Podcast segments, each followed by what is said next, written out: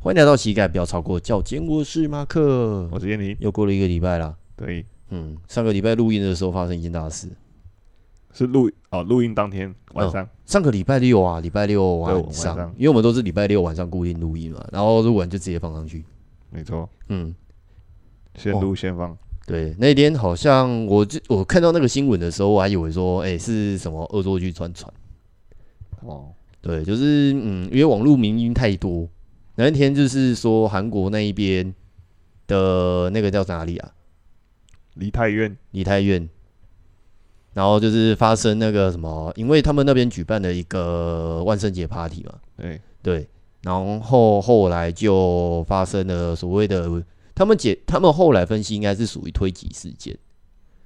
好、把它分类在推挤时间。对，因为那天后来他们就是早上的时候就有发布说那个受伤人数跟死亡人数嘛，对，好像受伤人数然后上千，然后死亡人数到后来截止的时候好像达一百五十，六五五五六吧。对，就差不多这样。对，对然嗯后大部分的人都是属于那种，就是因为人潮拥挤，然后站着被压到欧咖。哦，嗯，所谓欧咖的话，我觉得刚刚我们就是私下有在讨论，在讲说什么什么叫做欧咖。 OK，啊、欧咖就是到院前心脏停止。哦，就是还没到医院前就已经没没心跳了。对，out of hospital cardiac arrest。这样，嗯对，英语教学，对，这就是 cardiac 是心脏嘛 ，arrest 就是停跳停嘛，嗯对对就是在到院前心脏停止。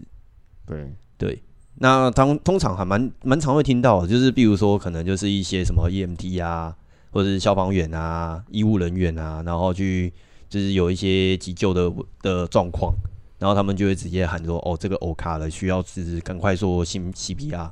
哦，所以听到这个就是啊，差不多就是说你的心脏跳停了嘛，对，对，那你没有心脏的状态下，就是会去做那个胸部按压，对然后去做那个心肺复苏。心肺复苏，可是心肺复苏最近几版好像就是越来越简化，嗯，对啊，嗯，以前什么教教 A B C，教教 C B A，就是先教那个安妮嘛，哎、欸安妮安妮，哎、对，没有意识，哎、会然后教官就会说，哎，没有意思要怎么办？没有意识，呃、哎、叫救护车，呃，要先跟民众叫民众帮你交互的时候，就哎、对对对，叫民众就要帮你叫救护车，叫另外一个人，还有第二个民众帮你拿 E AED， 哈、AED 好像是后来才开始有，对啊，对，那不是每个地方都有 AED 啊，对啊对啊对啊对啊，对啊，啊，别人说，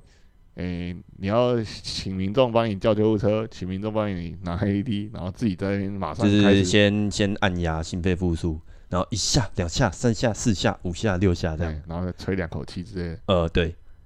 对，然后后来好像就是因为就是预防传染性疾病，对，所以后来那个人对口对口人工呼吸就被拿掉，近期的啊，直接压，对，直接压，保持这个呼吸道不要畅要畅通啊，嘿然后，就开始压，对，我们考教练的时候，好像每一张教练执照都会要求说你要出示你有没有 CPR 证书，对啊，嗯，包括去那种我去考体育署的嘛，那个国家级的那一种，嗯，他也要求，干国家还要要求你阳明证，怕你作奸犯科，就是有作奸犯科人不能当教练，哎，要求真高啊，超高，还要另外再花一百块去跟那个警政署也就申请说阳明证，对啊，嗯，对啊，可是后来我忘记那个 CPR 后面什么时间点要接 AED 欸、哦，就是他拿过来之后，他要开始那个嘛，哦，就是你只要拿到之后就先做，先先贴啊，先贴，贴了之后那个 AD 开机之后，他他自己会评估，你要继续压，一直压，压压压对，就是他电完之后，哎、发现那心脏已经开始回来，就是哎、还是没救，继续压。继续就继续压，压到那个嗯上救护车前，现哎、现在那个 AD 比较进步一点，它哼会有那个语音提示啊，哼，比如说他会哎评、估完，然后说哎、我们需要电击，然后就请你按那个电击钮，然后嗯，保持旁边不要有人触碰它，按下去之后。他会说：“哎、请你继续压。”然后就开始就哔哔哔，你就跟那个节你奏要一起压哦，哼哼哼，压压压，然后他会再评估一次，嗯，然后决定要不要继续压，还是要他要再电一次。就放弃急救，应该尼是诺可这个电死，应该没有到这样啊，主要就是反正电一次以后，他就会一直帮你评估，帮你评估嘛，评估好这样哦嗯就没有评估完就一直压。然后我在网络上面看到，就是说，像 FBIG 上面都会有一些医护专门人员，这是我有去追踪，哦然后他们都会分享说，诶、看到这个影片的时候，就觉得说那些人虽然有在压，那压的可能就不够深，或者是说，诶、就是有点在做浮力挺身，是手会弯这样子。哦，挑人家救护人员毛病啊，对，但是我觉得这个挑好像没有太大的意义在，就是说，因为有些时候虽然我知道我该怎么做，对啊，但是进入到那种紧急状况的时候，我已经知道这个人已经 OK 了，就心脏跳停了嘛。先压再说啊。先压再说啊。那个的时候，我也很难去意识到说我自己我已经紧张了。对，啊而且那个情况又不是只有一个人，是好几十个人哎、就是看到那个影片上面，就是这边在压，那边也在压，这边还在压。躺一排，对不对？对，这边压，哼，对啊，就是说，呃，其实呃一直去挑这些动作有没有标准很，很没、意义啊我觉得他至少有做了，对啊，很没意义啊，因为毕竟，毕竟或者是说，因为他可能在挑的理另外一个理由就是说，如果他们当下可以做得更好的话，说不定可以救更多人。哎、哎、有可能有可能这个含义有在。有有可能啊，但是对就只是有可能啊、对，就只是有可能而已。对啊，可是那后来我们就是也有在，因为这一件事情算还蛮大的嘛，因为那个这件事情过去没有发生过，我觉得应该很小几率有发生过。然后，所以那一天不是有些有些人说打电话去医务，就是就打一一零或一一九嗯之类的，然后就是对方就是想说啊，有人就是被压，就是被推挤，然后怎么样的状况，嗯、因然为后就是对方对就觉得说，呃，你是不是在开玩笑？很难想象啊，嗯，因为挤压事件很少啊，对啊，尤其这种大型的，对，比较常听到的是那种踩踏事件呢、啊，对，就是被踩过去这样，嗯。挤压就真的我第一次听到，对，那因为我有一个学生，他对韩国比较有了解，他就说梨泰院那边刚好，因为像首尔那边，它是跟台北相反，台北是属于那种盆地地形，对，然后首尔那边的话是属于那种丘陵地形，中中间凸起来，对，中间凸起来，然后他们那边的房子就是往那个丘陵的山上慢慢建上去，哦，所以他那边会有所谓的，就是梨泰院那边，就是他他的描述啊，就是说他那边会有一个还蛮明显的陡坡，哦，那可能事发就是说，上面陡坡上面有人就是发生推挤往后倒，就骨牌效应嘛。啊，越跌堆叠那个重量就越重，那所以就是在山脚下面或者在那个坡度下面的那些人，可能就会被容易因为上面的人压下来而被下下面的人又往上推，那中间的人可能就因为这样子而窒息。前后包夹了，对对啊，因为往下推是一个压力啊，下面的人没被推动的时候就是一个反向压力啊，对啊，前后压住的话，你你如果身体被这样压住，当下不会马上怎样，但是如果一持续一段时间一直压着的话，嗯，身体会因为这压力没办法去，因为像之是是前啊之前上课的时候就有在讲说，人体在缺氧的状态下，好像三分钟就会休克嘛，对然后五分钟的话就会脑死。对啊，缺氧的情况下，身体对就缺氧的那种很状很况危下险，我印象中没记错的话，对，那只是一个大概大概，对啊，对而且跟你的体力状况也有直接的关系啊，哼，所以他后来这件事情之后，大大家就开始有一些反思嘛。我觉得放就是有些人会讲这个叫马后炮了，但因为之前也没发生过，你也没有那个属于就是经历过这种事件，很多人就是大概就是就算听过类似的自救的方式，他也不一定能够有印象。对啊，对，那像这一次的话，大家讲说就是以急救的方式，就是当下如果你在现场的话遇到这种状况，那该怎么去做处理？哦，嗯，自救方法，自救方法，要么就是你如果说在墙边的话，就尽量就是依靠建筑物嘛，那你比较不会就是被人群就是左右推挤、前后推挤这样子。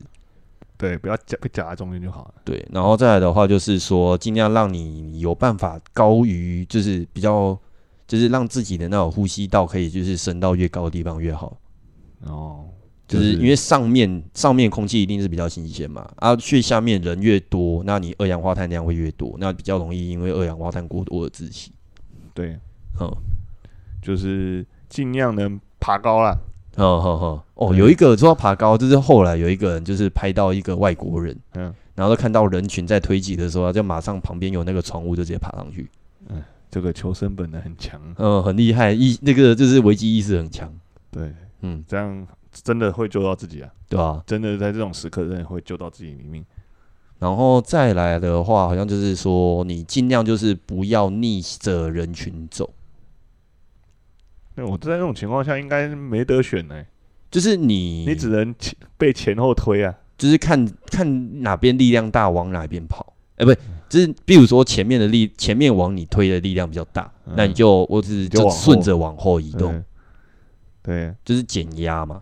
对对，想象是这样，实际上那边的状况应该是像乱可能流对，就是可能前后左右包夹这样。啊对前左右在乱挤一通这样，嗯你只是在中间被被挤来挤去啊，如果因为他这次大部分的受害者好像都是女性，就是身高比较不高的，对身高偏低，然后呃不是偏低啊，就比较瘦小啊，比较瘦小啊。啊男生可能就是肌肉量大，你身体的空间可以保持得住，对啊对对啊，所以他有一个自救的方式，就是尽量蜷缩身体。蜷缩身体，对，就是说让你的就是手护着胸口嘛，然后让你的头往下，然后整个去延展你的后背，把胸把胸把整个对身体的空间，就是至少你胸前的这个空间要保留住。撑开这样，对，架着架着你的胸腔，不要让它被压着，对，哦，就是我觉得这一部分，我就是今天我就会很想拿来讲，就是说，因为我们的身体前，就是我们的呼吸的这一块，我们人活着就要呼吸嘛，哎、对不呼吸就直接死了嘛，对啊，嗯，连植物人都要呼吸啊，哼那个是被强迫呼吸，听起来怪怪的，嗯被，强迫呼吸。之后有没有机会来聊聊长照这个问题？OK，嗯哦，反正就是说，因为我们在那个什么身体在呼吸的时候，是需要所谓的胸腔的活动。对啊，扩张跟收缩，对，那我们的后背其实是比较坚固的，所以当如果说我们今天那个被冲撞的时候，如果说是后背被后背被攻击，其实防御性会比较好一点。然后对，那像前面的地方的时候，我们胸前的那个肋骨中间其实是软骨结构嘛，就是有一点活活动度动空间，对。所以，当如果说你身体前侧被压迫的时候，你的胸腔就是没办法自由活动，那你的呼吸就会受限。对那呼吸受限的状态下，就容易缺氧，缺氧一段时间之后就会就 OK 了。对啊，嗯，心所以脏我就觉得说，他那个动作本身就是说保护你的头部，其实第一个就是不要被挤压嘛，因为头是我们身体最脆弱的地方。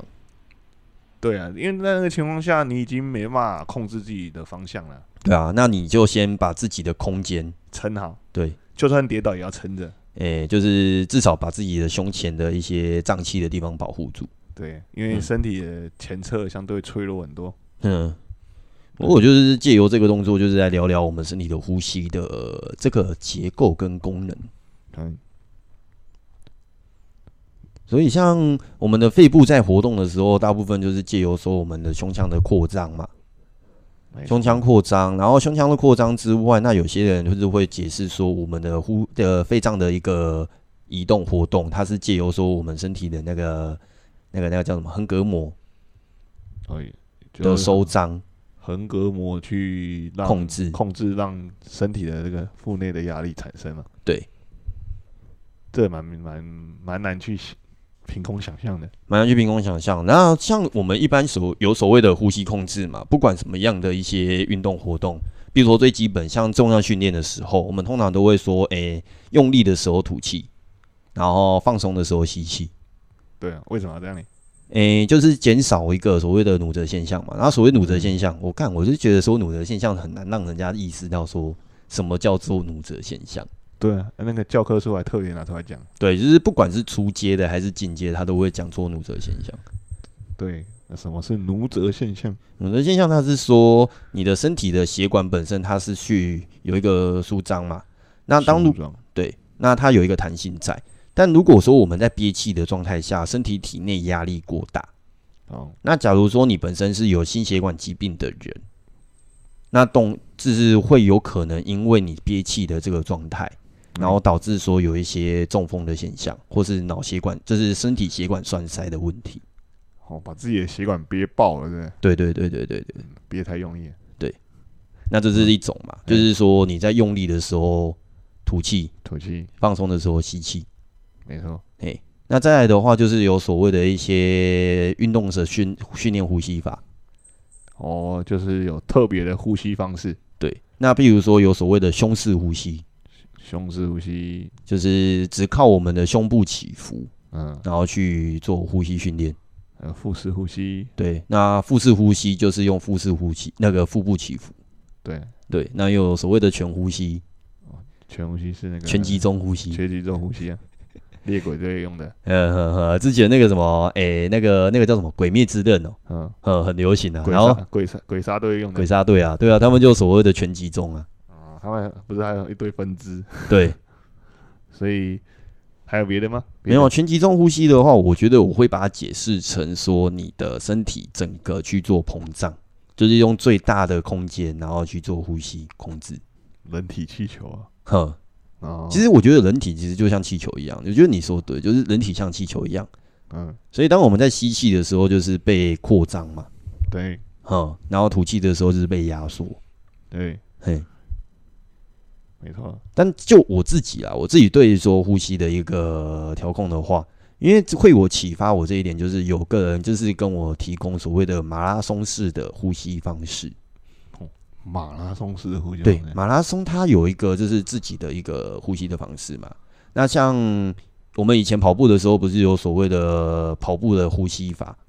就是嗯吸吸吐吐之类的。哦，节奏啊，对，就是用节奏，然后去控制你的呼吸。节奏加上呼吸方式，对，那个是我们就是以前我至少至少我这边啊，就是从好像到高中、大学，好像还是这一套。哦，对，然后后来就是那个朋友算学生嘛，应该算学生，反正就是他就有提供，就是说他们在在跑马拉松的话，他们会有一个呼吸法叫做放松式呼吸，放松这呼吸，放松式的呼吸。哇，听起来这名字有点微妙，那放松式呼吸它的这个架构，我觉得我后来练习之后，我发现它是很受用。就是说，当我们吸气的时候，其实是大气压力灌到我们的身体里面，对，所以当我们吸气的时候，就只管做放松。又要吸气又要放松，没有，吸气本身不是一个用力的动作，哦，很难哇，想象。对啊，嗯，那就是说，它把我们的呼吸架构解构成，就是说，当我们吸气的时候，是空气自然灌进来。对，然后吐气的时候，才是把我们身体紧绷，嗯，去把我们身体里面的这就是废气的废废气的气、空气挤出来，挤出来，哦，就是做这样子去做交换。原来是这样，对，那他们的概念就是说，诶，当我们吸气的时候，如果也是用力，吐气也是用力。那我们在跑步，因为马拉松它是属于长时间的有运氧动，对，啊对，长时间的有氧，没错，对，所以当如果说你吸气的时候也是用力，吐气的时候也是用力，那你就会耗掉很多身体的能量。很累啊，对，就是他们马拉松的概念，就是说，因为它长距离嘛，四十二 K 对或者可能甚至超马。对，对，那他在跑步期间的话，能够尽量减少你的用力，你跑的时间，你可以延续的时间就越长。你可以保存更多体力，对，哦，嗯。那像这种呼吸方式，我后来会拿来去做身体的结构了。对，这个有机会以后再聊。哦，嗯，还有便秘式呼吸，便秘式，我觉得那个是属于那个什么腹式呼吸的境界在马桶上便秘的时候，应用啊，不能说境界就应用。 帮助排便， 哼，我觉得那个属于那种什么腹内压，嗯真的很压， 哼把它压出来的，哼哼哼哼，哦对啊，像呼吸的方式，我觉得它应用就很广嘛。比如说刚刚提到的是说你在建立的方式，建立呼吸嘛，建立的呼吸啊，所谓对建立或是说，诶、所谓的举重的呼吸，或是建这是重量训练的呼吸，嗯，就是可能用力的时候吐气。训练的呼吸方式啊。对哦，我以为你说你要建立呼吸方式。 诶、哦觉得，build 对对对，哦 OK，建结果立你呼吸的方式，我觉得看怎么应用啊。那像我觉得放松式呼吸，它算是我目前觉得最好用的一个方式。哦，所以你也使用了一段时间呢。我就觉得耳清耳聪目明，体力变好，变得比较就是体力延续的方式时间就变长了，哦，听起来很受用。很受用的感觉。对，那像我们就是讲到呼吸的时候，都会讲，通常都会讲到是说你在运动的时候的时，诶、运动的时候所谓的用力呼吸，然后诶、用力吸，诶、用力的时候吐气，，对，然后放松的时候吸气。没错，对，那再来的话就是说，诶、通常我们在运动的时候所谓的有氧跟无氧运动嘛。对，分这两种啊。那有氧运动的话，就是说它会比较偏向是诶、长时间，长时间低强度，哎，对。然后然后无氧的话，无氧通常就是说短时间高强度。对，对，那我后来有想到一个问题，这个强度怎么区分？然后我们之前集数不是有讲过类似的，没有，就是诶、有氧跟无氧的区别就在于说这个强度嘛。对啊，但是你会发现说，像比较明显的就是说马拉松的跑者，对对，那有些人可能就是我们有一个术语嘛，就是不晓得听听的人有没有听过，就是说我们在跑步的时候有所谓的跑速。那这个跑速通常是说你几分数几分数，就是说你几分钟的时间可以完成一公里的速度。哦，对，我有几分数就是就只像那个时速多少这样。呃，有时速，然后也有所谓的几分数。哦，所以人家说七分数就是七分钟跑完一公里。对。哦，哎、那假如说像之前破纪录马拉松跑者那个黑人，我忘记他叫什么名字，感觉一大串，一大串名字。对，就是记外国人的名字，通常都会比较难一点。对，反正就忘记了。呃，他是跑几分数？他的话是四十二 K 跑两个小时零一分多少秒这样子，应该是二十几分啊。没有没有两个小时零一分，哦，两个小时这样出，这样多少？大概平均三分两诶、三分数左右，哦，那很快，嘿，时速大概二十几公里。差不多吧。反正就是三分数的话，算我们一般人跑步的时候，应该说初跑步初学者的话，平均的速度都大概可能是在七到八分，对，所以它大概是一般人的大概是二分之一到三分之一的速度。两那倍你就会觉得说对，对。那假如说你今天在跑步的时候，你初学者跟进阶的，你会觉得说，诶，我一样都是在跑步，为什么他可以很感觉跟我一样轻松，或者跟我一样累的状态下，但是他可以跑得比我还快？哦，同样是在跑步，人家却跑得比我快。对，但理论上说，如果对方速度快，他用的力量、用的强度一定比我高嘛？对啊呀、对，但是反过来，如果说今天长时间训练的人，他的身体的所谓的有氧代谢或是呼吸的结构上面就是比较顺畅的话，就算你在负荷高强度的状态下，你也可以是保持在所谓的正常呼吸或是所谓的有氧的状态。哦，你的意思是说，透过训练可以让身体的这些能力更加强化？对，可以更更去适应这些强度。对啊，所以所谓的强度依个人而异嘛。对呀、对啊，那假如说今天这个好，比如说我，诶、今天初学的这个，他可能举二十公斤，举了十下，他就会很喘很累，就不举了。诶、就没办法举了，就不举了。对，哎、那假如说已经一段运动一段时间的选手，他可能拿一百公斤去举，他都觉得说这个是热身。哦，那就是其个人身体强度上的差别。对啊，那我觉得这部分可以就是把它分拆分成所谓的身体的有氧代谢，所以有氧代谢的部分，那个身体的那个代谢循环。嗯，那代谢循环就是说，如果我身体的身体那个什么身体的含氧量跟肺活量是比较好的人，那他的肌肉可以受到的氧气量比较高，那就可以维持在比较高强度的状态下时间比较久。哦，更持久啊，对，那有所谓的乳酸阈嘛，乳酸阈值。乳酸阈值或者乳酸阀值。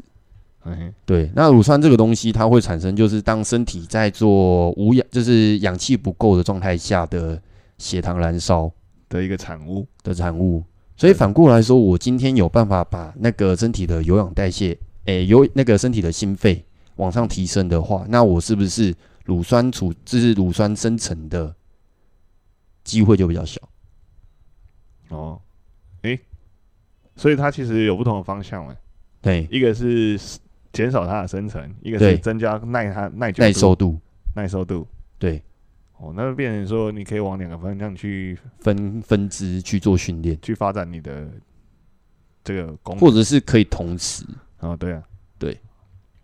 所以他这个以马拉松选手来讲说，这两项都其实都是都还蛮重要的，就是可以对啊同时发展的话，对他的就是说跑运速可以对增加，但他又不会因为跑速增加、强度增加之后，然后一下啊就没力，哦，对啊可以跑得又久又快，对啊，所以我会有一个结论，就是说，诶、当如果说我们身体感觉到疲劳或者感觉到酸痛、感觉到疲累对的时候，通常就是身体的含氧量下降，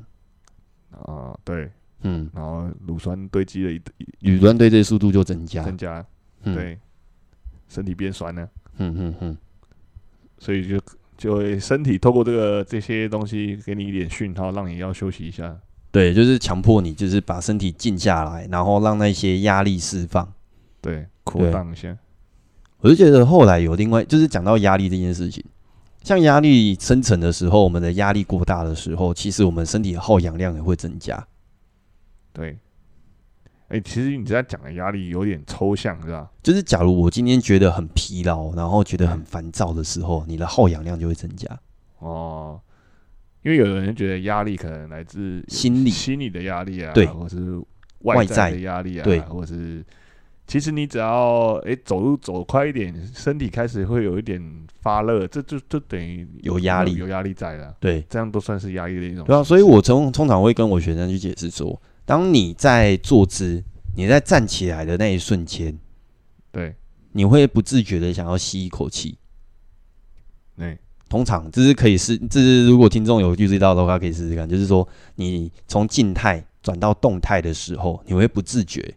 的深吸一口气，但是那个气呢，跟你在这个运动的强度成正比。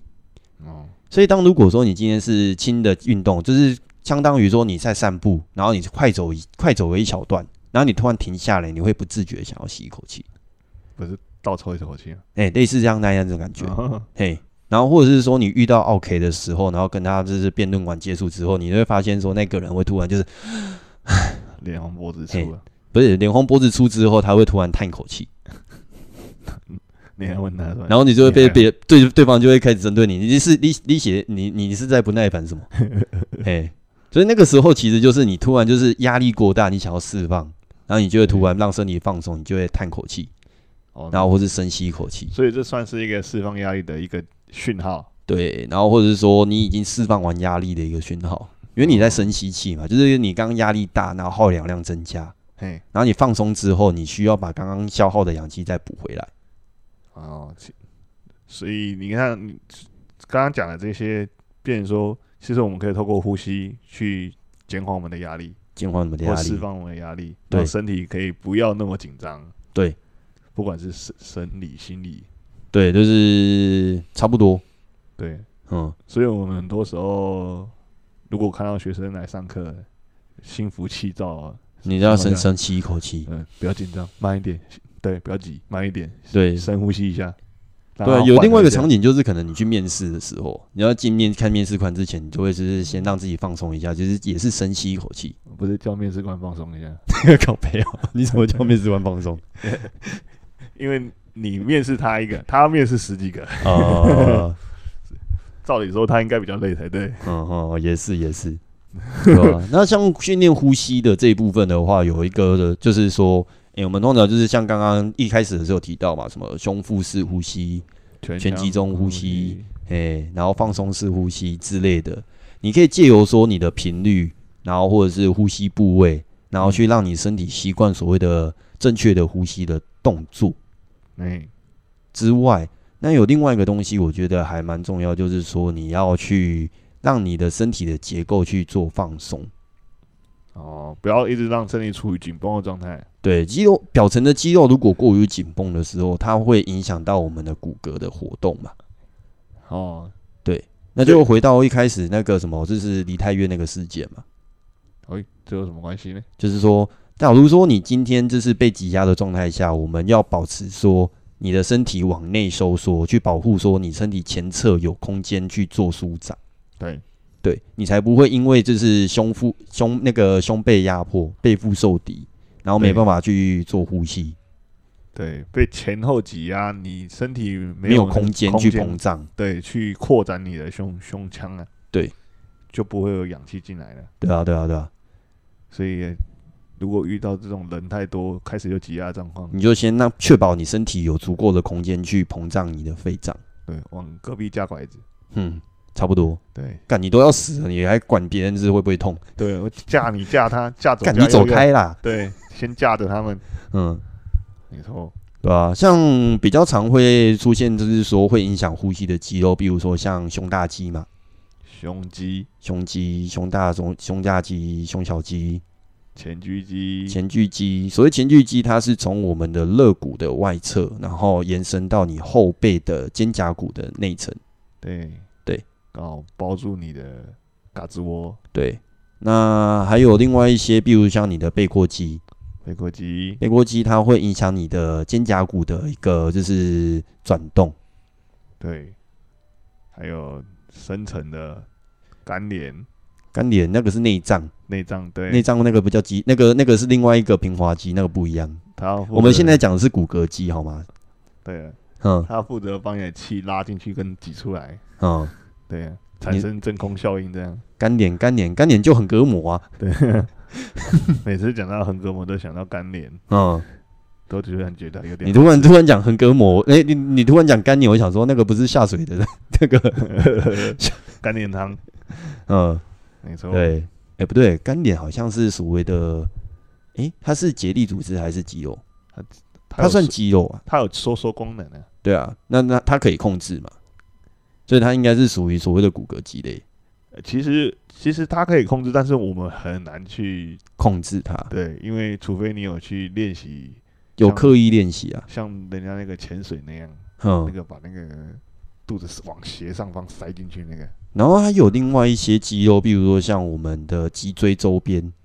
然后的所谓的多裂肌，哦多裂肌，所谓多裂肌，它是延伸我们的脊椎中柱往外，然后去做支，就是把关节跟关节之间连接起来的肌肉，那、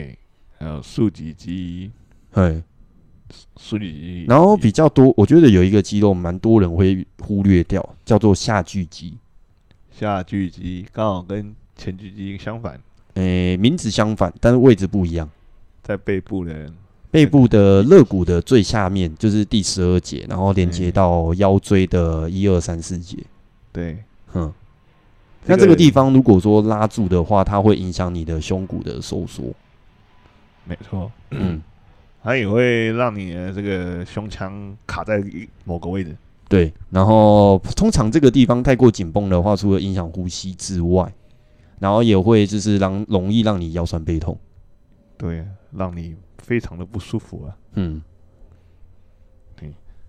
所以如果说今天除了说开始练习呼吸之后，那知道一些呼吸法，那我就是自己个人会比较推荐所谓的放松式呼吸，就是让你身体意识到说吸气是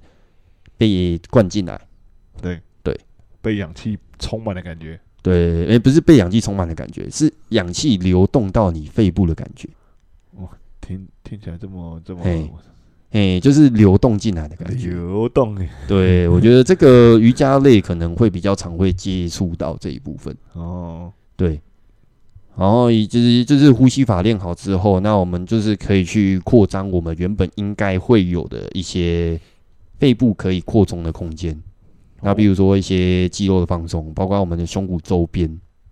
哦，胸骨周边的各个肌肉。有哪些？胸肌，刚刚就我们刚刚讲的，对我不想再重复。然后不 要不要一对，直如果要听的话，就是往前 repeat，大概可能是诶五分四钟十秒，没有五分钟啦，没那么啊久啦。哦骗他们重 听，哦，不要一直老调重弹，嗯 OK OK，反正就是放松嘛，然后再来的话就是增加我们的身体的肌肉量，哦，哎，为什么要增加这身体的肌肉量？因为身体的肌肉量的话，如果增加的话，我们借由训练嘛，可以增加我们的红血球数。红血球素，对，因为我们红血球是吸带我们身体氧气的一个细胞。对对，那如果你的红血球数量有增加，或血红素数量有增加，它可以吸氧量就会增加。哦，你说的吸氧量就是所谓那个带氧量啊什么的，对，带氧量。所以这个这个树木越多，带氧量越高，身体可以储存的氧气就越多。可以输送或储存。哦，对，第一次听到。嗯，所以我觉得含氧量增加这件事情，就是重量训练这件事情，我觉得有它一定的必要啊。对因，为假如说你身体虚弱的时候，红血红素下降，对那红血球数下降，那你身体的吸氧量下降，那你身体的就是活动量也会跟着往下掉。哦，他们是互相影响的。对，对，嗯所以其实身体的这些循环啊，或嗯，是模式是有互相这都个是互相关联的。对我觉对得最重要就是如何去运用你摄入的氧气跟你摄入的氧气量。哦，这就回到我们有氧的这个所谓的有氧就是这么一回事、对啊。有氧的主题这样。对对对，我们这一题就是今天就是借由说那个呃伤心的悲悲伤的一件就是事件，然后去探讨说身体为什么需要氧气。没错，嗯，希望各位听完之后会有一点体对，悟但其实我们的输氧这件事情，就是脑部的供给跟身体的供给是分开来的，哦，因为氧气进入到我们那个就是脑袋嘛，那就是借由说肺动脉肺动脉往上。对对然后诶，哇我忘肺记肺了这肺部分我不确定。对啊，因为没有，我反正就是上网，应该说我们的氧气那个营养输送，然后到脑袋的话，它是借由说另外一个就是分支血管，哎对，因为像输送到我们身体里面，脑袋其实不太需要做脂肪的运用，对啊，对，虽然我们之前有探讨过所谓的生酮饮食嘛，那生酮饮食就是借由说酮体，然后去增加我们的脂肪燃烧，加速那燃烧对对。那酮体它也会就是借由说，就是一些就是血管的输送，然后进入到你的脑袋，让你的脑袋去做运作。但相对的酮体，它的是使用效率其实没有到那么高。但是我觉得有时候会有一个症状，就是说有一个现象啦，就是身当身体缺氧，或是说血氧量含量不足的时候，嗯诶、那有些人在过度运动的状态下，他会忽然晕眩休克。哦对，那这个状态有时候啊，我自己的观察，我不确定医疗医疗上面他们的那个实证是怎么样。就是说，当你缺身体缺氧的时候，脑袋不一定会意识到，就像如果过度惊吓这样诶、过度惊吓或者是昏倒说，对，那突然昏倒休克，有时候是说，因为你脑袋供氧是独立的系统嘛，对对。那如果说你的身体的已经开始缺氧，你开始过度运动，那你脑袋没有意识到身体已经就是缺氧的状态下，你认为你还可以，然后你就会对突然就是脑袋突然宕机。啊对对身体已经呃没有这样认知，比较容易发生这样诶、一方面呢、啊，或者是说他认知身体可以继续活动，就是说你上，就是脑袋它就是有点自用发电机，我们身体就像是有那个发电厂在运作，嗯对但发电厂如果说突然停工，对，但是脑袋有一个部分的自用发电机，哦他还可以再撑一阵子，它可以再提升一阵子，但它没有意识到身体已经开始缺氧，对，啊这所以很当如果说身体没办法把氧气再重新输送，继续输送在大脑的话，它就会突然停机，直接罢工，就是突然就会晕眩休克这样子。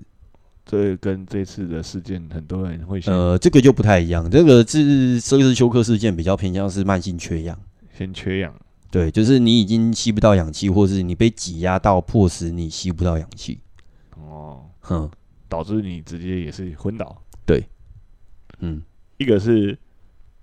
被外挤压，对啊，你刚刚后面讲的这个是身体哎已经先缺氧了，但是大脑就是哦没有运意识动到运动上面，就是有些人跑马拉松的时候，啊，跑到昏倒这样对，跑到昏倒，有可能是这个样子，哦。哼，所所以平常我们在训练练习的时候，就是要多增加所谓的自觉性的多意去识的训练，对哦多去觉察一下自己身体的状况。什么叫做可以，什么叫做不可以，我们上礼拜好像有讲过类似的、哦，对，还有量力而为啊。呃，上个礼拜我们是讲针灸传统疗法不一样，我记得我们哪一集有讲过哦，嗯没关系。蛮多之前的，对，然后 OK 反正就是说我们在训练的同时，也是在练习怎么去观察身体。对，对就自己是首先要先去了解身体嘛，对，去去去觉察自己身体的这些反应，像刚刚就是讲到呼吸的训练方式的话，它比如说有一开始的先知道说我们的呼吸是怎么运作，对然后再来是扩充空间，对就是把原本的就是这个已经就是积满的那个记忆体，把它就是清空，啊，就不是然扩充你的使用容量。再加硬碟啊，对，那加硬碟的方式就是借由重量训练，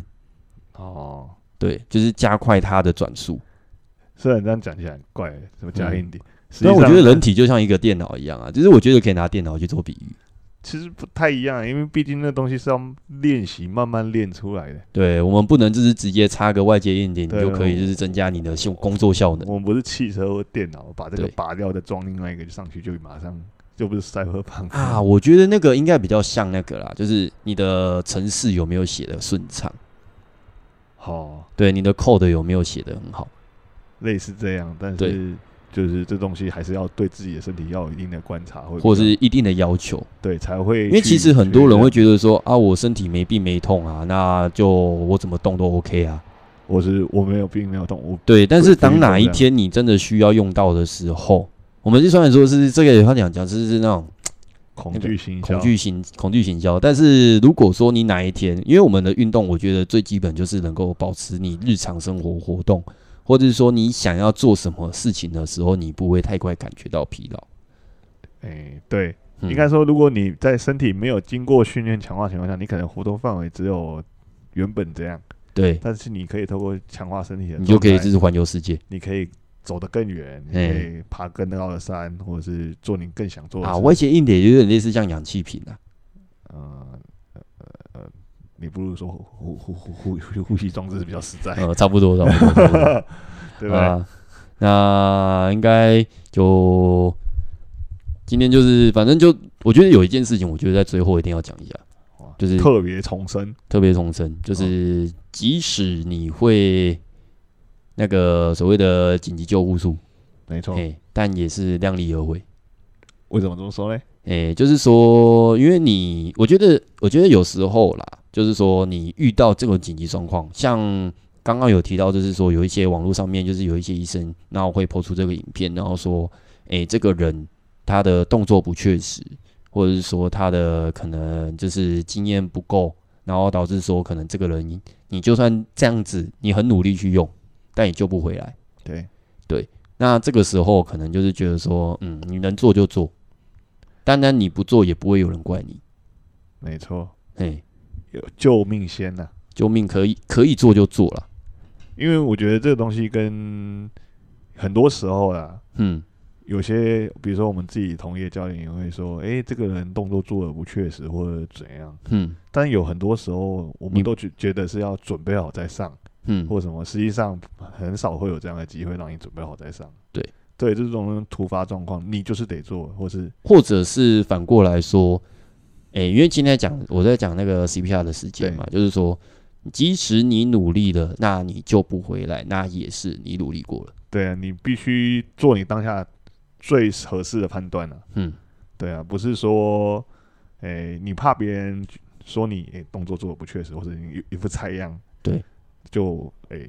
就不是做不是不是，我说的另外一方面就是说，你今天就是假如真的你救了一个人，你看到前面有一个人 O 卡了。就一个算一个啊、不是救一个算一个，就是说你救了，但是他没有让你帮你你你的行为没有把他救回来，对，那你也是努力过了。没错，啊因为有些人对于说这件事情，他会有很大的心理压力。为什么我当初如果动作再确实一点，说不定我就可以把这个人救回来？哦，这是另外一件事欸。对我觉得是讲另外一件事情，就是说你如果能做就做，对，那你做了之后没有那个成效，那也是你尽力了。对，但是不要因为害怕就不做了。对，对啊，不要因为害害怕结果失败就不不去做了。对对对对对，你可对对以期望它成功，但是不一不定是会每一成功啊件事情都会成功。对，但是不要害怕失败啊。对对，我讲嗯的不错。 嘿嘿嘿好，那我们今天就先到这边啦。嘿好，我是马克。我是叶宁，好，那我们下堂课再继续啦，拜拜。好拜拜。